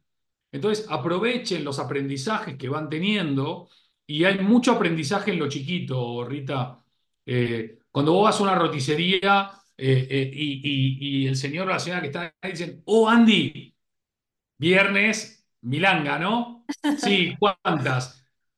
Viste, te, compras más porque saben tu nombre, saben tus gustos, eventualmente te fían, si así fuese el caso, pero que el otro día fui a una cafetería que voy mucho acá en Madrid y fui con una clienta, una cafetería argentina, ¿no? que tiene sandwichitos, facturas, no sé qué, y la chica que me atiende es, muy buena onda, muy buena onda, muy buena onda, y, entonces le pedimos tostado de jamón y queso, no sé qué tanto, y café americano doble, no sé qué. Ah, lo de siempre, lo de siempre. Y me trajo un café con leche, con no sé cualquier cosa. Pero no importa, en lo de siempre es un gesto de te conozco, te tengo localizado y encima te voy a hacer quedar bien con ella que no sé si es tu clienta o tu amiga, pero son los pequeños detalles los que construyen las grandes experiencias de una marca eh, y, es aquello que no te olvidas, porque ¿qué es lo que te inspira? Cuando te cuentan una buena historia o, cuando te cuentan un rollo. Cuando te cuentan algo que, te sacude o cuando te están contando algo que ya escuchaste, ¿viste? Eh, como el otro día mi amigo Juanjo me decía que, en, en, el podcast que él tiene estaba entrevistando a un actor muy conocido de España y el actor le dice, ¿Te respondo lo políticamente correcto o te respondo de verdad? No, no, respóndeme de verdad. Si no, ¿qué valor tiene la entrevista? Totalmente. ¿Qué valor tiene la entrevista? Eh, si, todos somos guapos y lindos y, Yo te podía haber dicho, ¿viste cuando ves los, videos de Messi, de Maradona, que te dicen a los 16 años, eh, no, mi sueño es jugar en primera y ganar un mundial? Ellos lo dijeron, yo no, a mí, yo no, a mí se me ocurrió ni jugar en primera, ni ganar un mundial, ni nada. Ahora, ahora que estoy en la Champions League y que gané cosas y demás, pucha, me da como mucha responsabilidad, pero también intento, eh, eh, dentro de lo que mi tiempo me permite, pues no siempre me lo permite como me gustaría, a todas las personas que se me cruzan en mi vida, que les puedo dar algo de mi aprendizaje, no consejos, porque para aconsejar a alguien tiene que estar en los zapatos, en la vida y en el alma de la otra persona, es muy difícil, trato de darlos, por lo menos porque se ahorren dolores, eh, ¿no?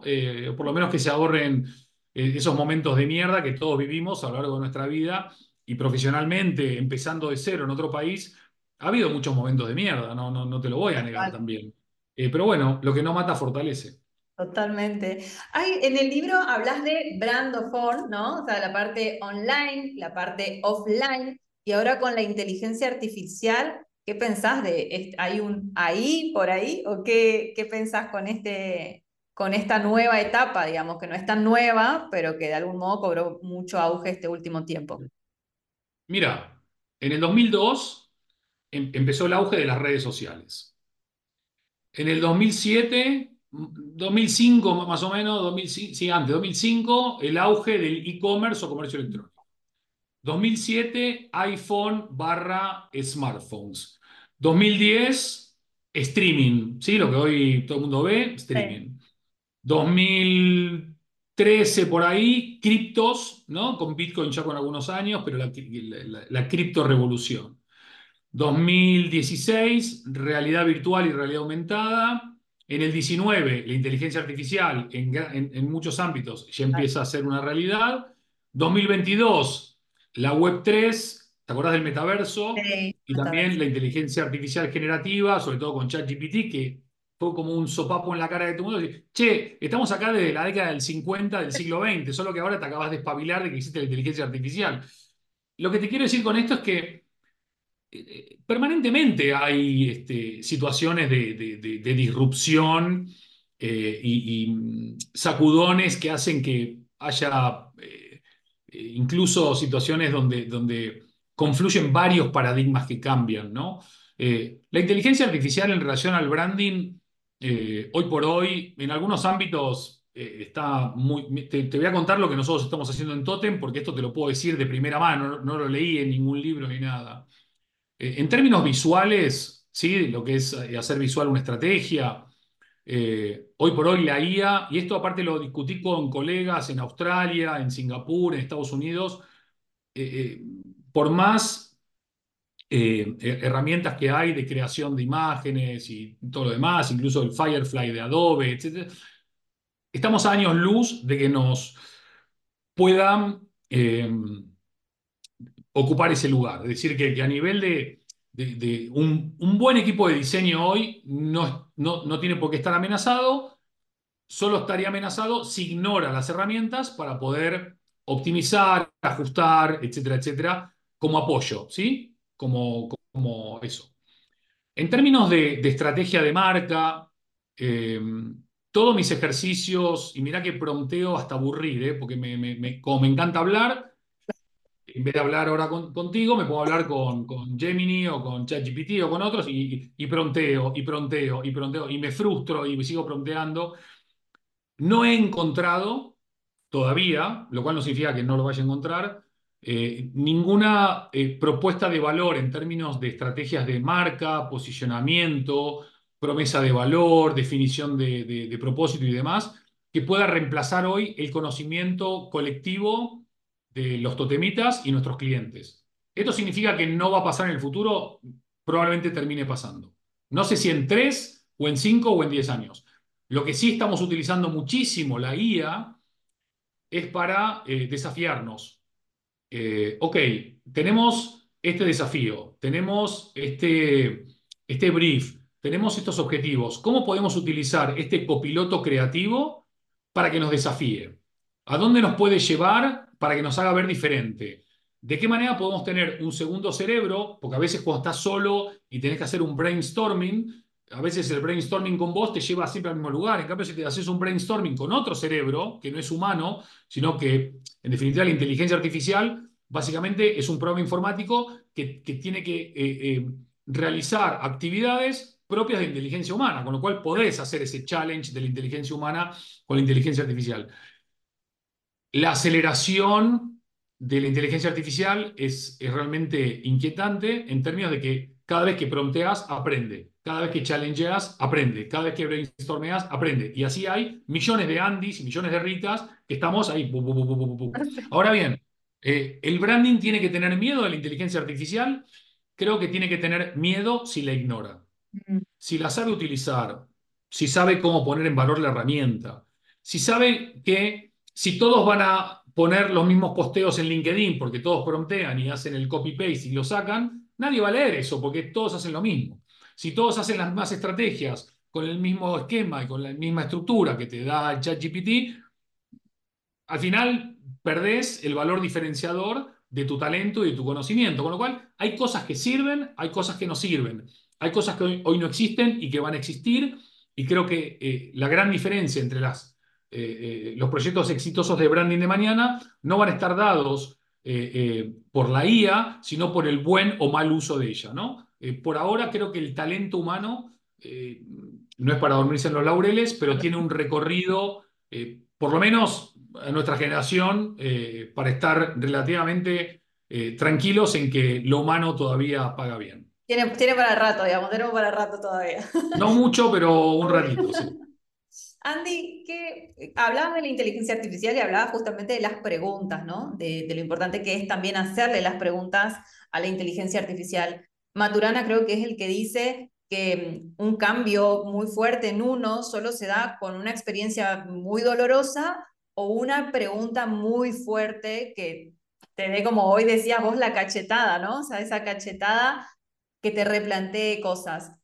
¿Cuál fue o cuál es esa pregunta que sentís que, que es desafiante para, para vos, para tu vida, o alguna pregunta que, que permanece o que está presente cada tanto en tu vida, si es que hay alguna?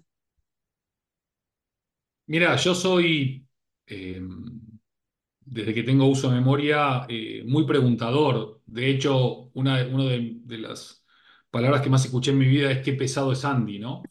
Eh, pero no, no lo hago para molestar a nadie, lo hago por pura curiosidad eh, de, de mente infantil, si querés. Necesito que me expliquen cuando no entiendo algo. Eh, necesito preguntar cuando no entiendo algo. Neces- Obviamente a veces me tengo que callar porque ya cuando estoy cenando con mis hijos y con mi mujer en la mesa y pregunto tres cosas y me dicen pesado, me callo, ya está, listo. Claro, claro, censurada. Pero no, tengo un montón de preguntas. Tengo, tengo eh, preguntas eh, sobre mm, la esencia humana, eh, tengo preguntas sobre la guerra ahora mismo, tengo preguntas sobre la paz, tengo preguntas eh, de, por qué está tan infravalorado el amor, eh, tengo preguntas de por qué si vivimos la mejor época de la historia de la humanidad, hay tanta gente que sufre con temas de salud mental, con temas de soledad, con temas de ansiedad, con temas de depresión, tantos desórdenes alimenticios. Me pregunto por qué en Argentina hay trata de blancas en, en- Chaco en pleno siglo XXI. Eh, me pregunto por qué eh, si la gente que, que- no pudo sacar adelante el país durante 16 años, ahora le mete palos en la rueda a un, a un- equipo que lleva menos de tres meses y que está intentando hacerlo. Eh, me pregunto por qué la maldad ocupa tantos titulares. Me pregunto por qué no paso más tiempo con mis seres queridos. Eh, me pregunto eh, a veces eh, por qué la Tierra no empieza a caer, por qué está ahí suspendida en, en el medio de la nada y no cae. ¿Por qué no cae? Está bien, los físicos y los científicos me van a decir que pregunta más estúpida, pero desde un punto de vista de, de- de- de un niño en cuerpo de, enorme, ¿por qué no cae? Tiene que caer, esa bola tiene que caer. Sos un niño con experiencia, digamos. un niño, con experien- un niño vintage. Eh, me pregunto cómo va a ser mi vida eh, eh, cuando mis papás no estén y me pregunto cómo va a ser la vida de mis hijos cuando yo no esté. Me pregunto sobre la paradoja de que mis abuelos hayan ido de Europa a Sudamérica y sus nietos de Sudamérica a Europa. Me, me pregunto si a alguien le interesan mis preguntas. Me pregunto... em, si realmente la vida que vivimos empieza y termina acá o venimos de otras vidas y vamos a otras vidas. Eh, me pregunto por qué hay niños que sufren tanto. Me pregunto por qué hay hambre en el mundo. Me pregunto por qué toda la riqueza que se invierte en, en- en destrucción no se invierte en educación, en salud y en, en nutrición infantil. No, te puedo aburrir a preguntas Me porque encanta, la me encanta. mayoría Yo creo que el próximo libro es eh, El niño vintage, o sea, ese es uno, El niño vintage, y el otro muy lindo. sí, me encanta, ya, o sea, ya De hecho, de hecho en, en la introducción del nuevo libro eh, hay una parte que son 20 preguntas difíciles que intento responder a lo largo del libro eh, y muchas veces me gusta eh, entrar en, en, a tontear un poco en internet preguntas que no tienen respuesta. Eh, y está buenísimo porque tenés 100 preguntas sin respuesta, ¿no? O 100 preguntas que tienen un- una connotación irónica o que tienen sentido del humor o que, o que te hacen ver las cosas con otra mirada. Creo que eh, la curiosidad, Rita, eh, tiene que ser algo que esté permanentemente alerta, eh, porque en el momento que vos te estancás en tus creencias y en tus conocimientos, estás empezando a retroceder. Tenés que ser siempre esponja y no muro. Tenés que estar siempre incorporando conocimiento y la mejor manera de incorporar conocimiento es preguntando. Porque eh, si no preguntás, vas a estar escuchando lo que ya sabes, que es lo que está dentro tuyo. En cambio, cuando preguntás, vas a incorporar conocimiento y ahí está eh, eh, el momento de crecer, ¿no? Cuando te dicen algo o te muestran algo o te enseñan algo que no sabías. me encanta, es de algún modo es como una, yo siempre digo es bajar el ego, ¿no? O sea, se, se requiere bajar ese ego y elevar el autoestima, porque cuando uno se hace preguntas o hace la pregunta, está abriendo esa posibilidad, como decís vos, de crecer, si no uno se pone su propio techo. Si ya sé esto, entonces dije, bueno, si ya sé, ya no hay nada más para, para explorar. Total, total. Y, además, eh, está buenísimo eh, darte cuenta que, que, no sabemos, que, no- que- que sabemos muy, muy poquito. Es, es infinitamente más grande el- el- la torta de lo que no sabemos que de lo que sabemos. Eh, aunque no querramos aceptar que no sabemos casi nada, ¿no? Porque lo que sabemos es, es- es- es casi nada.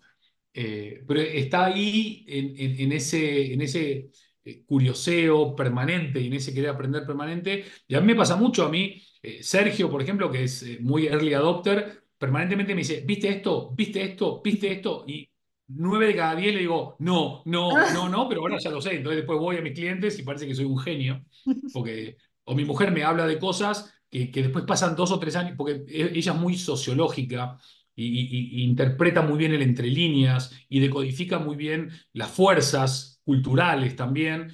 Eh, entonces, claro, llegar a ese futuro antes que los demás también te da herramientas para poder ayudar a tener herramientas a tus clientes. Entonces, eh, esto no es una ciencia exacta, el ser humano no es una ciencia exacta.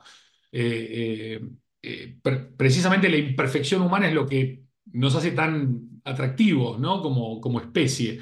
Eh, y a partir de ahí es donde, donde las preguntas ayudan por lo menos a reducir el ámbito de, incertidumbre eh, y darte cuenta que al final eh, no hay nada escrito y que la mejor manera de predecir el futuro es creándolo cada día. Tu futuro, el futuro de tu marca, el futuro de tu empresa, el futuro de tu organización. pero nuevamente, marcas en acción. Hoy podés criticar a mi ley, odiar a mi ley, amar a mi ley, pero no le podés negar que, que es una marca en acción. Es un tipo que está tratando de cambiar algo. Te puede gustar más, te puede gustar menos, te puede estar más de acuerdo o menos de acuerdo. Pero Argentina lo que no necesita es un tipo que esté encerrado en un escritorio mirando por la ventana. Entonces, bueno, eh, la acción, eh, como decía Carlitos Balá, el movimiento se demuestra andando, ¿no? Ay, qué lindo, me encanta Juan Carlitos Balá, un amor. ¿Qué, hay, qué, te, qué, te, querés agradecer, ¿no? Como, como niño, pensando en ese Andy niño, ¿Qué es lo que te querés agradecer? ¿Qué le querés agradecer a, Andy Niño? Em, creo que muchas personas em, han, intentado y lo han hecho además durante toda su vida eh, de, ofrecerme lo mejor, según lo que ellos entendían que era lo mejor, eh, en educación, en afecto, en formación, en valores, en, en vida. Este, y,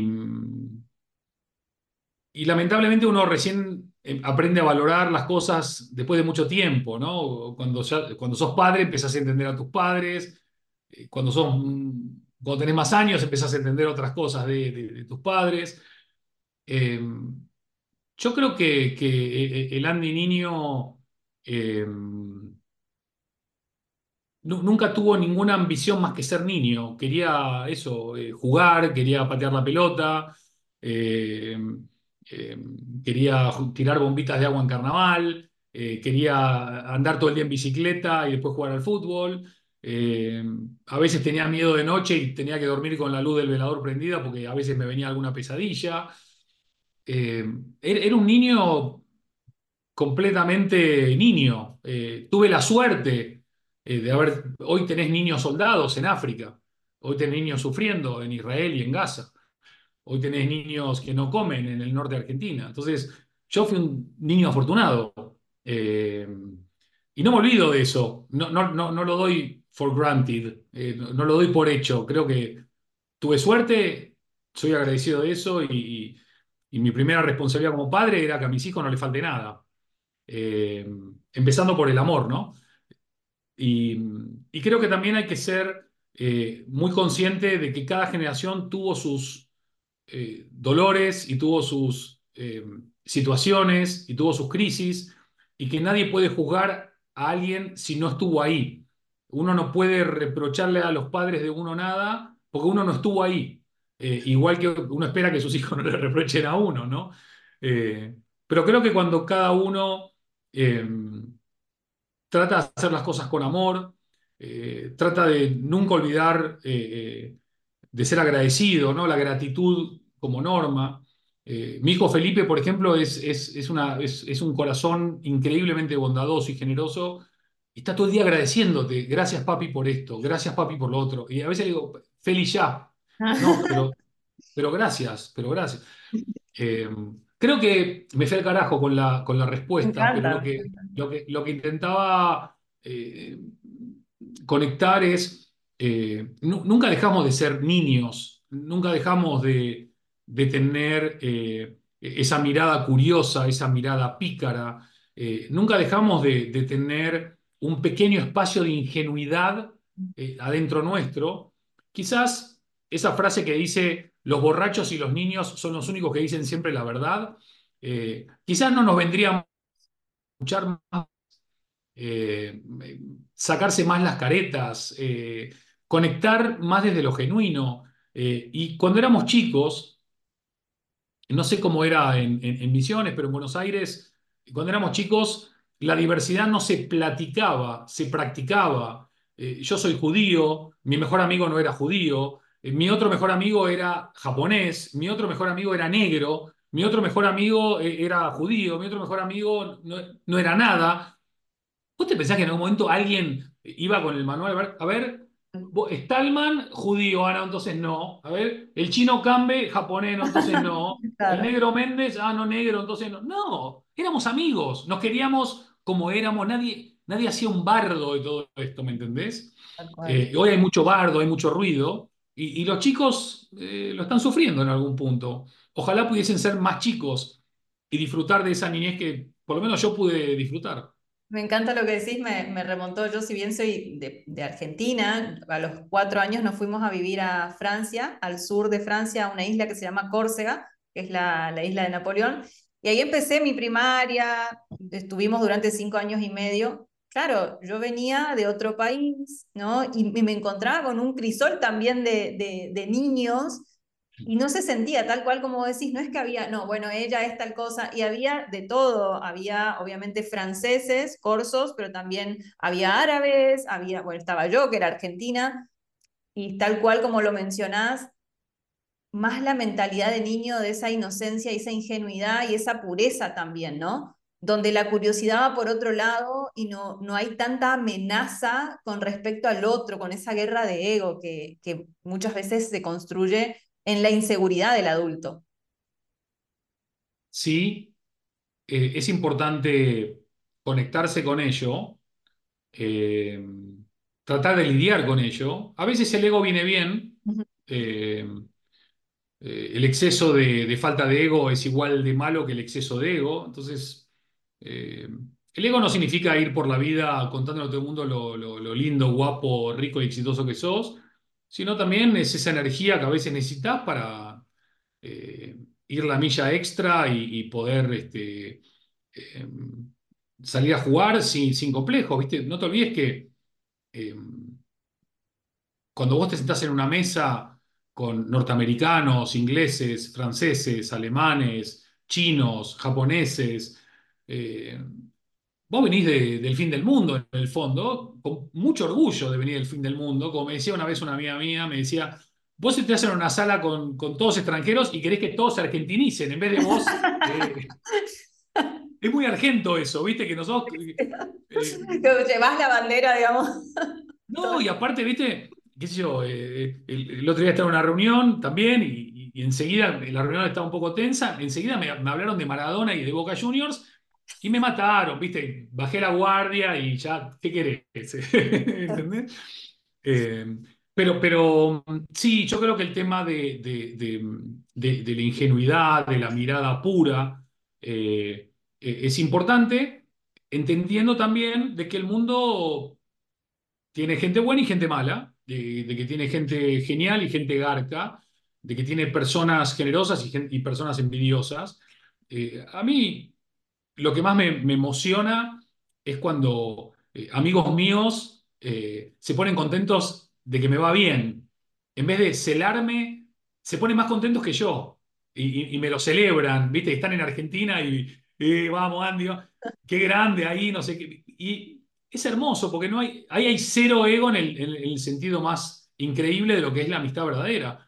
Y a mí me va, a mí también me emociona cuando a mis amigos les va bien y a mi familia le va bien. Y, me gusta cuando a la gente que trabaja conmigo le va bien. Eh, luego sí, todos tenemos un poco a veces del diablo que, habita dentro nuestro, a veces sale y lo que tenés que hacer es verlo rápidamente, ¿no? Le tirás un poco de raid y fuera y otra vez a centrarse. Me encanta. Andy, para cerrar esta entrevista, ¿qué le recomendás? Que hablamos de qué consejos no, pero sí qué recomendación, qué, palabra de aliento para aquellos líderes, CEOs, para aquellas marcas, accionen, se pongan en acción, den ese paso. ¿Cuál es tu recomendación? Mm, creo que es importante remarcar que cada caso es diferente a otros. Eh, yo he sido un pañuelo de lágrimas de muchos líderes mundiales. No todo lo que eh, se proyecta eh, refleja fielmente lo que es. me inspira que un líder llore, eh, en el sentido metafórico o literal, porque significa que, que, siente, eh, que no, son robotitos automatizados, ¿no? Eh, al final del día, creo que hay, varios puntos coincidentes entre el emprendedor que está por empezar y el CEO que está por ser despedido de la corporación y va a tener que empezar a trabajar a los 45 o 50 años por cuenta propia, lo cual le da mucho vértigo. ¿no? Eh, lo primero es, no dejes para mañana lo que puedes hacer hoy, primero y principal. Eh, ¿Por qué vas a empezar a construir tu marca personal cuando te metan la patada en el culo? Eh, si puedes empezar a hacerlo mientras estás ahí. Segundo, el otro día estaba con la hija de un amigo mío y le empecé a hablar de cosas y me dice, es que nada de eso me enseñaron en la universidad. Y le digo, qué mal te enseñaron en la universidad, porque lo que te estoy diciendo es como los basics ¿no? de, del mundo profesional eh, en, en, relación a la construcción de la marca. Entonces, eh, lo primero es, ok, registren su nombre. En, todos lados, registrenlo en la URL eh, de, la web, vale 15 dólares, sé que es mucha plata en Argentina, pero eh, es mucho más caro que te la use otro. Hay otras opciones también súper económicas. Bueno, hay otras opciones que luego Rita nos, nos lo pondrá acá en comentarios.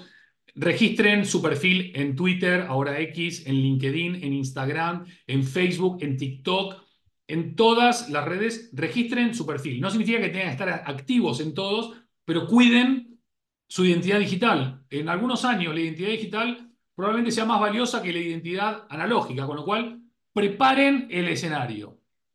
Después, eh, revisen internamente cuál es la propuesta de valor que tienen ustedes para dar. Puede ser que Rita, su propuesta de valor sea el branding, o tal vez es la danza, o tal vez es la mezcla de las dos es cosas. Una, de hecho, es la fusión, es la comunicación excesiva. Uh -huh. Hoy hay personas que ganan dinero eh, haciendo lo que les gusta. El otro día en un Totem Live, eh, Isaku eh, es una, una, chica que, que, que hace em, bienestar físico a partir de, entrenamientos y de alta performance y ella ha, creado una gran comunidad y ha creado un, gran negocio eh, alrededor de algo que ella adora. Entonces se puede vivir de lo que te gusta también. No, no todos quizás, pero sí muchos. Eh, tercero es, ¿qué tipo de comunidad quiero, quiero crear? ¿Es una comunidad para monetizar solamente o es una comunidad a la cual le voy a aportar valor y como resultado de la aportación de valor eventualmente podría monetizar o no? ¿Sí? Pero ¿qué tenés para contar que es relevante? ¿Qué tenés para contar que le pueda servir a la gente? ¿Qué tenés para compartir que pueda animar a, la, a las personas? Y, y, lo importante es entender que no hace falta ser un gurú de nada. La hija de un amigo mío estaba pasando un momento triste porque el novio la había dejado y se puso a escribir una especie de diario personal con ilustraciones abierto. No me acuerdo si en, en Discord, no me acuerdo dónde lo, lo compartía, la verdad. Es irrelevante. Lo empezó a compartir y hablaba tan con el corazón en la mano que muchas chicas empezaron a sentirse identificadas, muchas personas eh, vieron que había una situación que compartían, eh, muchas chicas empezaron a, a, a, darle ánimo y de repente a partir del dolor se generó amor. Eh, con esto quiero decir que no hace falta que seas el mega experto en ChatGPT o el super experto en inteligencia artificial o el super mega crack de cómo ganar plata en la bolsa o cómo no estrolarte con las criptos. Todo eso también puede ser. Pero hay, hay, mucha, hay gente que le gusta aprender hacer pan en la casa, que fue un boom durante eh, eh, la pandemia.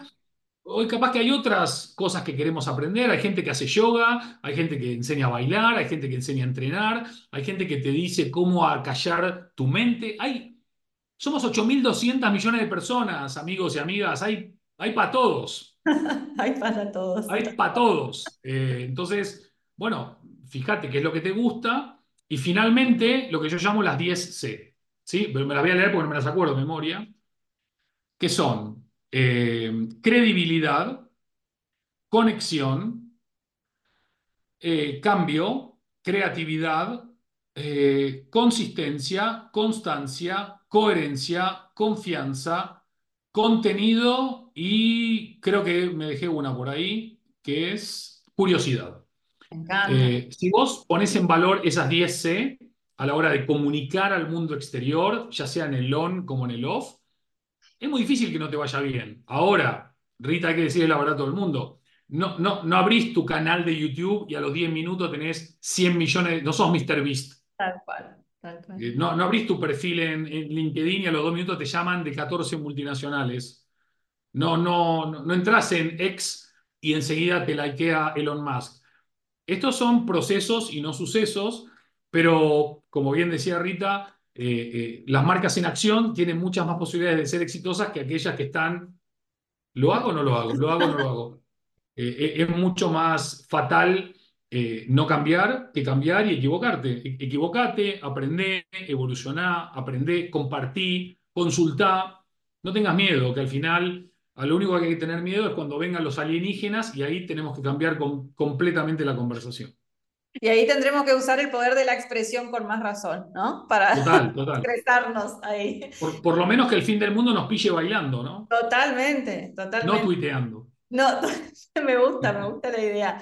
Andy, ¿qué te querés preguntar que no te haya preguntado? ¿Qué te gustaría preguntarme que no me hayas preguntado? Wow me retrucaste la pregunta.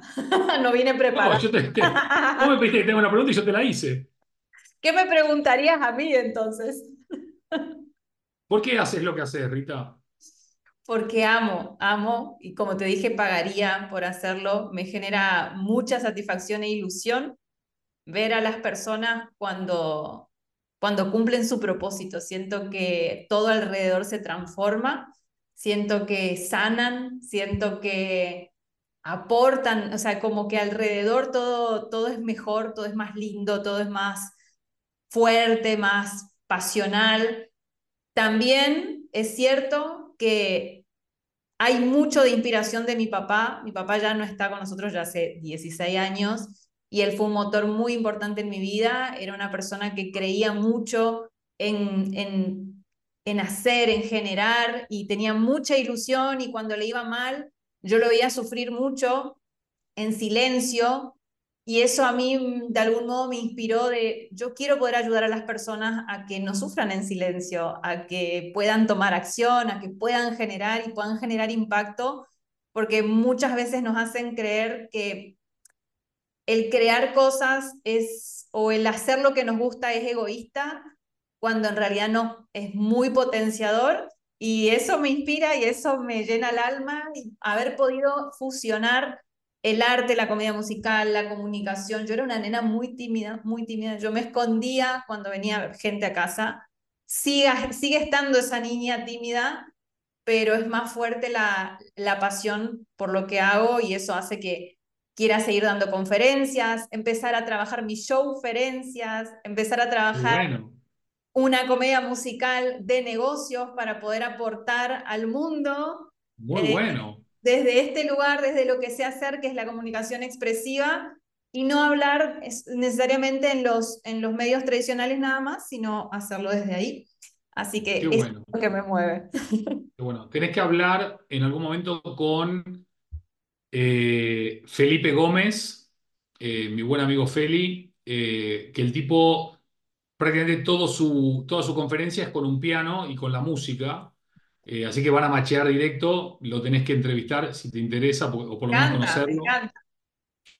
Es virtuoso y también hay un, una- un amigo acá, en, un amigo de Granada, que se llama el maestro Zapata, eh, maestro de orquesta, eh, tenor, bueno, ahora no me acuerdo si era barítono o tenor, eh, también que conecta la historia de la música con el management y el liderazgo.